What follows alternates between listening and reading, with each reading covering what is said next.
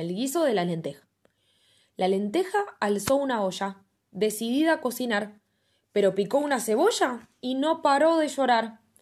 Lloró hasta el día siguiente y retomó su trabajo, trozar un nuevo ingrediente que resultó ser un diente de ajo.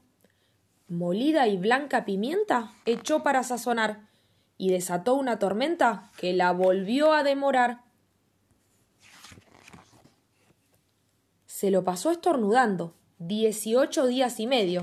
Al fin, seguir cocinando fue su único remedio. Abrió una lata ella sola, de tomate al natural, y volcó en la cacerola y le agregó algo de sal. A su tiempo la lenteja, en la salsa echó el arroz, peló papas, puso arvejas y la mesa para dos. El guiso ya parecía estar a punto de boca, pero llegaron diez días y la comida fue poca. Tan poca que la lenteja, despacito y sin apuro, preparó, sin una queja, veinticuatro huevos duros.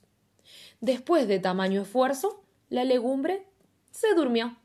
Se arrulló con estos versos y hasta hoy no despertó.